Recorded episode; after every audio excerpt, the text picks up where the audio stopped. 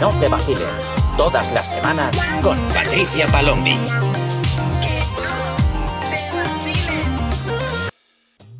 ¿Qué pasa, gente? Yo soy Patricia Palombi y estás escuchando un nuevo episodio de Que no te vacilen, el podcast donde hablamos de las relaciones de la generación Z y de la generación millennial. Hoy nos vamos a poner un poco paranormales y vamos a hablar sobre la resurrección de los muertos. Sí, es como cuando tú pensabas que alguien se había muerto porque había desaparecido y es como, anda, no estaba muerto, estaba de parranda. ¿Por qué? Porque de pronto aparece y es como, ¡Ah! ¿y ahora qué hago? Y la verdad es que me veo un poco como en la posición de tener que, que mm, explicar esto, porque en uno de los TikToks que hice, que se hizo súper viral, supongo que incluso muchos de los que estáis ahora escuchando me descubristeis por ese TikTok, que era en el que hablaba sobre un caso concreto en el que eh, a mí un amigo me cambió la perspectiva sobre el hecho de que volviesen los ex, ¿no? Ex rollos, ex pilles, ex lo que sea. Y yo decía, bueno, es que mm, hablando con él, estábamos hablando de lo típico de todos vuelven, todos vuelven, tal. Y yo me lo tomaba como, sí, ha vuelto porque siempre vuelve a mí, sí, pasas de mí pero aquí estás, otra vez rogando, no sé qué. Pero en el fondo e, era un poco utopía, ¿no? Porque si estaba volviendo era simplemente porque piensa que sigo estando disponible para sus mamás rachadas a pesar de haberme vacilado como ha querido. Entonces, ¿qué pasa? Que en este TikTok, bueno, como en general en todos los TikToks, el problema de la plataforma que veo es que no solamente te comenta la gente que te sigue, sino que es un poco abierto al público porque te van apareciendo gente en el feed mm, que no conoces de nada y todo el mundo tiene como la licencia de poder decir su opinión y de lo que piensa con respecto a la opinión que tú estás dando. Entonces, ¿qué pasa? Que con este vídeo había muchos, muchos comentarios en los que la gente decía en plan, pero no todo el mundo, no el mundo, ya sé que no todo el mundo vuelve, pero te estoy hablando de un caso en concreto, estoy hablando de, una situación eh, en concreto y además estoy explicando la historia entera. El problema es que, claro, en 3 minutos o en 30 segundos o en 15 segundos no puedes analizar todo el contexto y obviamente los detalles son importantes, pero cuando estás dando un mensaje es un mensaje generalizado. Por lo tanto, cuando hablas es de manera generalizada. Que no todo el mundo, ya sé que no todo el mundo. Entonces, para que se quede claro el tema de volver, vamos a explicar qué significa o a qué yo hacía referencia cuando me refiero a lo de volver bien o volver mal. Y así de paso, cada vez que alguien me toque la moral en TikTok directamente desvío a este episodio para no tener que, que explicarme mil veces. Vale, vamos a hablar sobre el tema de volver. Esto nos ha pasado a todo el mundo, o todos hemos querido volver, o hemos visto gente que ha vuelto a nuestras vidas. Muchas veces me mandáis mensajes justo de este, de este tema, de has vuelto, ¿qué hago? No sé qué. Vale. La cosa es que hay que ver la situación. Cuando yo hice el vídeo de TikTok, eh, la situación en la que estaba hablando era una situación mala, era una situación de hecho creo que lo digo, que me estaba refiriendo a cuando una relación pues no es del todo sana o caídas y venidas ya de por sí o incluso que no eres nada serio sino que, que es un sí pero no, un sí pero no. Este, estas cosas ¿no? que se quedan un poco en el aire, que se gestionan un poco raras, que al final no tenemos compromiso, pero realmente estamos haciendo cosas que nos involucran a los dos, entonces no sabes muy bien si tienes derecho a, pedir ciertas cosas o no. Entonces todo depende del caso, todo depende de la situación y, y de cómo esa persona vuelva, que eso es lo importante. Entonces vamos a ver ejemplos. El primero, si tú tienes una relación por ejemplo, con alguien que es tu pareja, tu pareja estable. Es una relación buena, cortáis, pasáis vuestro luto, porque todas las relaciones necesitan un luto, y después de un tiempo esa relación que ha sido buena, la persona reaparece. Y reaparece en plan, hola, ¿qué tal? No sé qué, te echo de menos, esto, lo otro. Tienes que saber qué es lo que tú quieres hacer con esa persona, si quieres seguir teniéndola en tu vida o no. Y sobre todo, ¿por qué vuelve? ¿no? Porque habiendo sido una relación buena, habrá que ver los motivos por los que habéis cortado y sobre todo ver si son motivos que se pueden solventar o no o quieres una segunda parte o no. El caso es que cuando ha habido una buena relación con una persona, no hay ningún problema en que podáis ser amigos. Por ejemplo, yo conozco a gente que son amigos de sus ex porque han tenido una relación sana y a día de hoy es como somos incompatibles como pareja o la cosa no ha surgido, pero no ha habido mm, algo malo que haya hecho que hayamos cortado, simplemente pues ha pasado el tiempo, ha sido una decisión mutua y yo pues como te tengo eh, todavía cariño y tal, pues mm, te deseo lo mejor porque te aprecio. Esa es una, opción, ¿vale? Opción 2. Tienes una pareja estable, pero esta relación no es buena. La diferencia con la anterior es que la anterior sí era buena, esta no es buena. Vale. ¿Qué pasa aquí? Esto ya se pone un poco más ambiguo. ¿Por qué?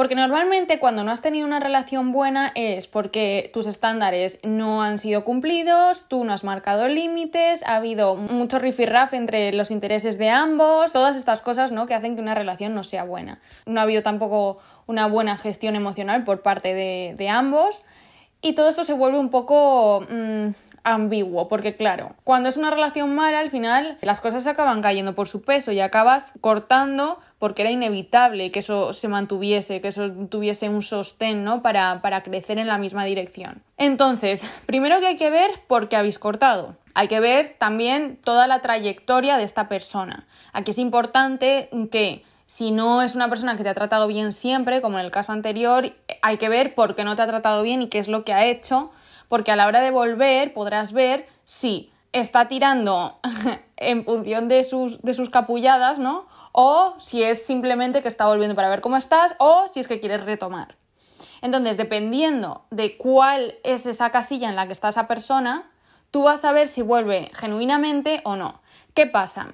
Que cuando vuelve alguien con la que has tenido una relación mala de pareja, puede ser que sea una cosa puntual en la que esta persona no está bien consigo misma, no sé qué, y como tú has sido normalmente su refugio, vuelve a ti, pero no porque realmente quiera retomar un contacto sano, sino simplemente para tenerte como un apoyo emocional. Que eso no es justo por su parte, porque claro, si tú no estás dispuesto a seguir siendo el sostén emocional de esa persona cuando realmente no sois una pareja, pues no tienes por qué mantener esa relación o ese contacto de nuevo. Pero por otro lado, si vuelve de manera genuina y ha pasado un tiempo y realmente vuelve no con intención de quiero sonsacar algo de ti, o sea, porque aquí al final lo importante de todas estas cosas es cuál es la intención detrás de ese mensaje que a ti te vuelve a llegar de una persona que ha desaparecido. ¿Cuál es la intención? Porque cuando no hay ninguna intención, cuando realmente es, oye, eh, quiero saber de ti o tal, o pero no voy a hacer amago de acostarme contigo o sacar algún beneficio de ti, de lo que sea, ahí realmente están volviendo de una manera genuina. Pero cuando ya es de estoy volviendo porque quiero algún beneficio de lo que tú me ofreces, ahí es cuando hay que prestar atención, porque es como, ay, es que igual es a mí a la que no me interesa que vuelvas, y ahí es cuando tenéis que valorar si realmente os compensa volver a meteros en todo ese embolado cuando ya estáis en proceso de sanar. Y luego el tercer caso es el de los fuckboys, ¿vale? Y sé que aquí vais a decir también hay girls, vale, sí, vale, pero es que el término general es fuckboy y entonces vamos a hablar de los fuckboys. ¿También se aplica a mujeres? Sí, también se aplica a mujeres, pero bueno, en cuanto al término de fuckboy, son estos tíos con los que realmente no has tenido nada serio, has tenido estos rollos, ¿no? De que sí, pero no, pero tal, pero realmente no hay nada que tú puedas demandar porque no sois nada, pero a la misma vez si hacéis planes, pero luego no, pero luego parece que sí. Sabemos todo lo que es un fuckboy, ¿no? Vale. ¿Qué pasa con esta gente? Aquí sí que es 100%. Uno, ¿en qué punto estáis vosotros en relación a esa persona?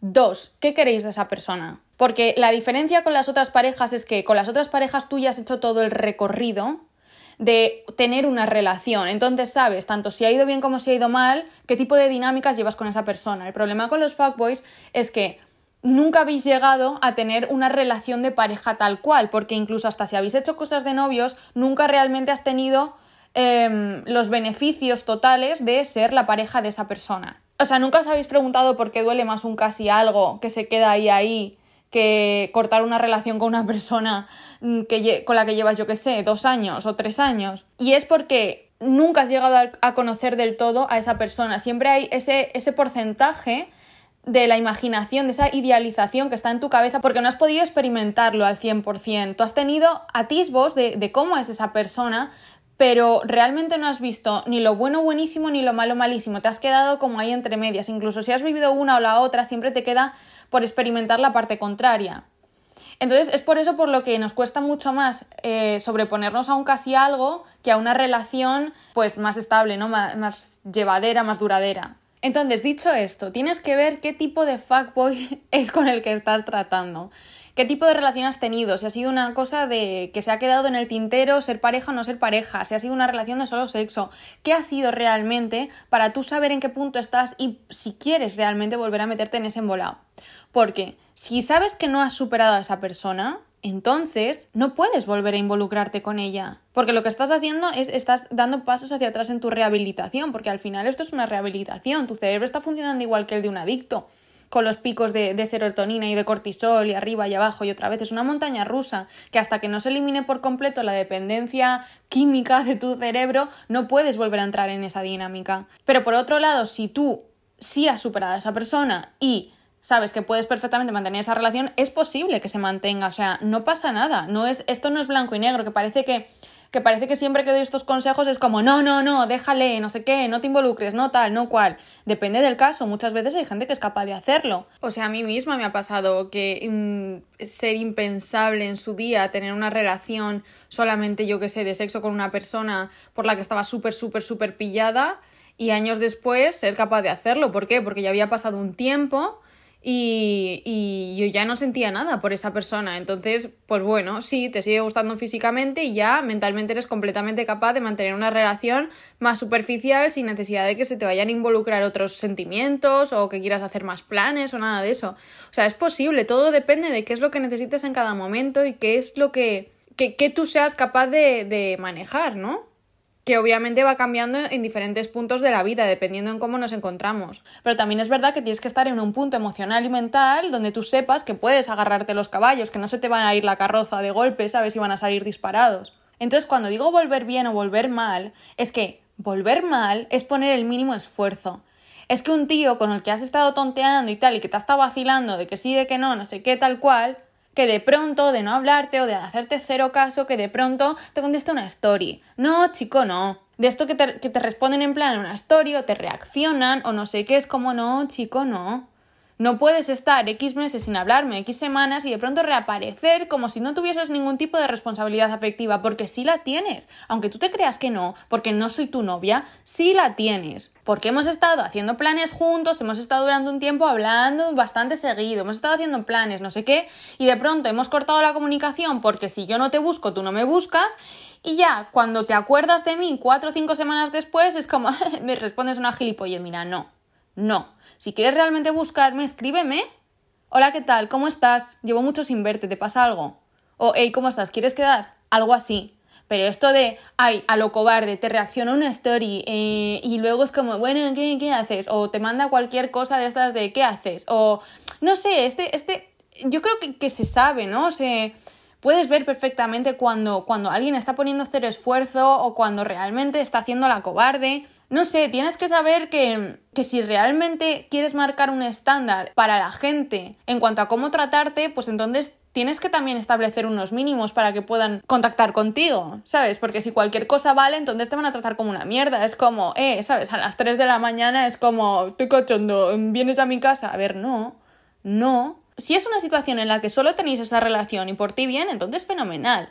Pero si es alguien que te ha estado vacilando y que de la nada reaparece así después de tiempo, obviamente, obviamente, es que no hay que ser tampoco Einstein para entender que te está usando.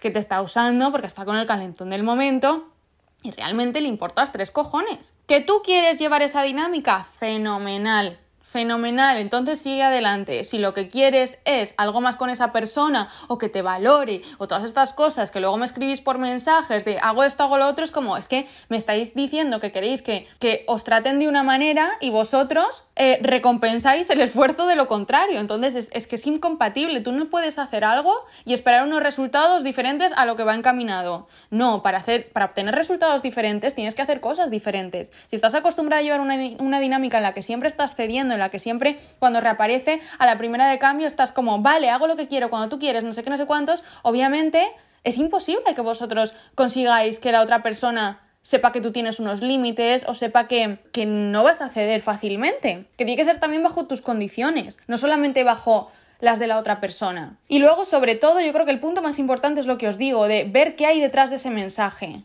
Si detrás de ese mensaje de eh, te responde una story de mierda, ¿sabes? Y luego es como, hey, ¿qué tal? ¿Cómo te va? ¿Cómo te va? ¿Qué quieres quedar un día? Eh, ya sabes que ahí es como, ah, vale, o sea, te importo tres cojones. Ah, me has visto, no sé, me has respondido a cualquier story o lo que sea, o me has escrito de la nada con la intención de que quieres verme por algún motivo. O sea, ni, siquiera te interesa ni cómo estoy, ni por qué hemos dejado de hablar, ni todas estas cosas. Pero por otro lado, si has tenido una mala relación, también quiero daros un poco de esperanza en el sentido de hay veces que hay gente que se ha portado mal contigo y que con el tiempo han recapacitado y entonces vuelven bien. Entonces voy a poner ahora un ejemplo de cómo una persona, un fuckboy, sí que puede volver bien. Y es, os voy a poner un ejemplo personal, ¿vale? En mi última relación de pareja hubo muchísimo drama, fue una relación muy compleja, fue una relación con muchos altibajos, en fin. Fue muy muy complicado, hubo muchas cosas de por medio y, y, la persona no se portó especialmente bien conmigo. No voy a especificar más, pero básicamente fue una relación muy complicada, muy compleja y bastante mala. Entonces, cuando nosotros cortamos, yo me quedé ahí con todo eso guardado tal cual, aunque yo se lo dije, no sé qué, nos dijimos nuestras cosas, tal, pero ahí se cortó la relación. Yo sabía cómo era esa persona, yo sabía que esa persona tampoco iba a cambiar y que le costaría mucho trabajo personal ser consciente de lo que hacía, por qué lo hacía y cómo lo hacía y sobre todo querer cambiarlo, porque muchas veces eres consciente de cómo eres pero no pones remedio, ¿no? Porque la forma cómoda es seguir haciendo lo que haces y que todo el mundo te justifique por la vida. Y yo por supuesto di por hecho que ya está, que nunca jamás íbamos a volver a tener contacto porque yo me marqué mis estándares y dije he estado tragando mucho tiempo pero ha llegado un punto en el que ya no más, ya no más y directamente cortamos comunicación y nunca más volvimos a hablar. ¿Qué pasa? Un año y medio después, yo recibí un mensaje y era una de las cosas más sinceras que a mí me han mandado jamás. Jamás.